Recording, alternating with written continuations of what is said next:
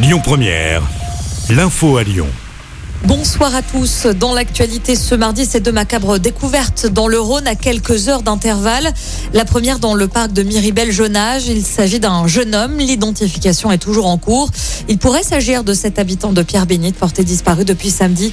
Ses affaires avaient été retrouvées euh, tout près du lac. Et puis deuxième découverte dans la Saône cette fois-ci. Le corps d'une femme d'une cinquantaine d'années a été repêché au nord de Lyon à hauteur de la commune d'Anse hier soir. Une enquête est en cours. Dans le reste de l'actualité, il n'y aura pas d'autres procès dans l'affaire des attentats du 13 novembre. Aucun des condamnés euh, dont Salah Abdeslam n'a fait appel a souligné ce matin le procureur général de Paris. Celui qui a été reconnu coupable d'être le co-auteur de l'attaque a été condamné à la réclusion criminelle à perpétuité.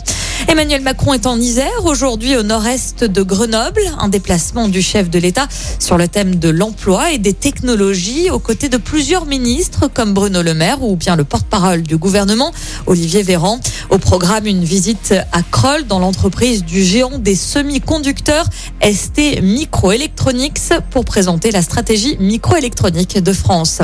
Bonne nouvelle pour les automobilistes, le prix du carburant repasse en dessous de la barre des 2 euros le litre, soit une baisse de 4 à 7 centimes, une situation qui n'était pas arrivée depuis plusieurs semaines.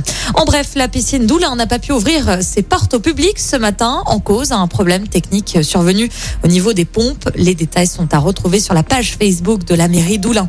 On passe au sport. En football, à suivre ce soir une double confrontation pour l'Olympique lyonnais qui poursuit sa préparation avec deux matchs contre le Dynamo Kiev ce soir à Bourgoin-Jailleux à 18h puis à 21h. Et en vélo, c'était la reprise du Tour de France après une journée de repos hier. Dixième étape en montagne pour les coureurs avec une arrivée à Megève en Haute-Savoie. Le Slovène Pogacar détient toujours le maillot jaune. Écoutez votre radio Lyon Première en direct sur l'application Lyon Première, lyonpremière.fr et bien sûr à Lyon sur 90.2 FM et en DAB+. Lyon Première